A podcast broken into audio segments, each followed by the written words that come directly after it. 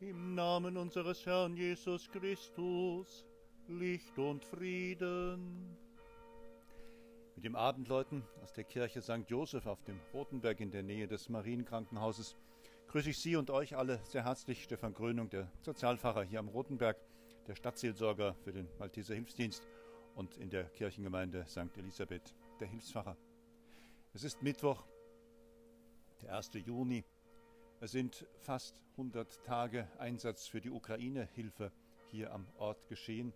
Und noch immer sind viele Menschen bemüht und engagiert und dabei, um zu dienen, zu helfen, zu trösten und zu motivieren, denn Menschen sind in Not. Menschen haben Schwierigkeiten. In Europa ist Krieg, die Nachrichten werden nicht besser, die Sorgen der Menschen werden größer. Und hier auf dem Roten Berg ist ein Ort für die Ukraine-Hilfe entstanden, ein Ort, in dem Flüchtlinge Tag für Tag Unterstützung erfahren. Menschen, die aus der Ukraine selbst stammen, sich hier zur Hilfe organisieren und wir mit dem Auslandsdienst der Malteser immer wieder Wege suchen, zusammen mit der ukrainischen Vereinigung in Kassel und Landkreis Kassel, Transporte auf den Weg zu schicken in die Notgebiete. Und ich schwärme auch heute noch von dem gestrigen Transport, wo es gelungen ist, ja, mehr als 40 Kliniksbetten auf den Weg zu bringen in einem großen 40-Tonner LKW. Und sie sollen in den Osten der Ukraine fahren.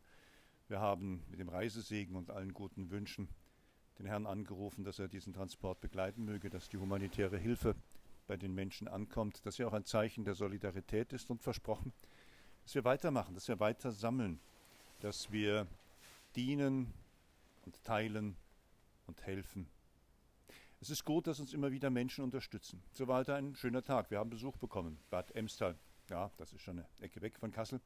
Dort gibt es einen kleinen Kreis auch von Malteser Mitarbeitern, die dort in der Ukraine-Hilfe tätig sind, die in dem Örtchen mit 6.500 Einwohnern auch 250 Flüchtlinge beherbergen, unterstützen und die Netzwerke knüpfen. Und die haben uns Hilfsgüter gebracht, die überzählig sind. Die haben aber auch Koffer oder ähnliches mitgenommen, was sie dort benötigen. Und wir haben, naja, so ist das bei den Maltesern üblich. Malteser ist man nicht allein, sondern man arbeitet immer im Netzwerk und in der Gemeinschaft, eine Kooperation vereinbart. Da wird noch viel mehr möglich sein. Da wird gegenseitige Unterstützung und gegenseitiges Besuchen und das ein oder andere Projekt, das wir gemeinsam gestalten können, noch an der Tagesordnung sein. Wir haben Heilige Stunde, Andacht, Abendandacht.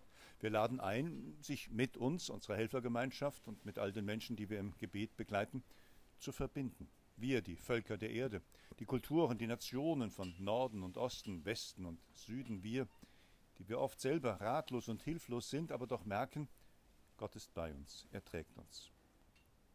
Gib, barmherziger Gott, dass die Kirche, die im Heiligen Geist sich immer wieder versammelt und erneuert und bewahrt, dir von ganzem Herzen dient, dass sie in aufrichtiger Liebe die Einheit bewahrt.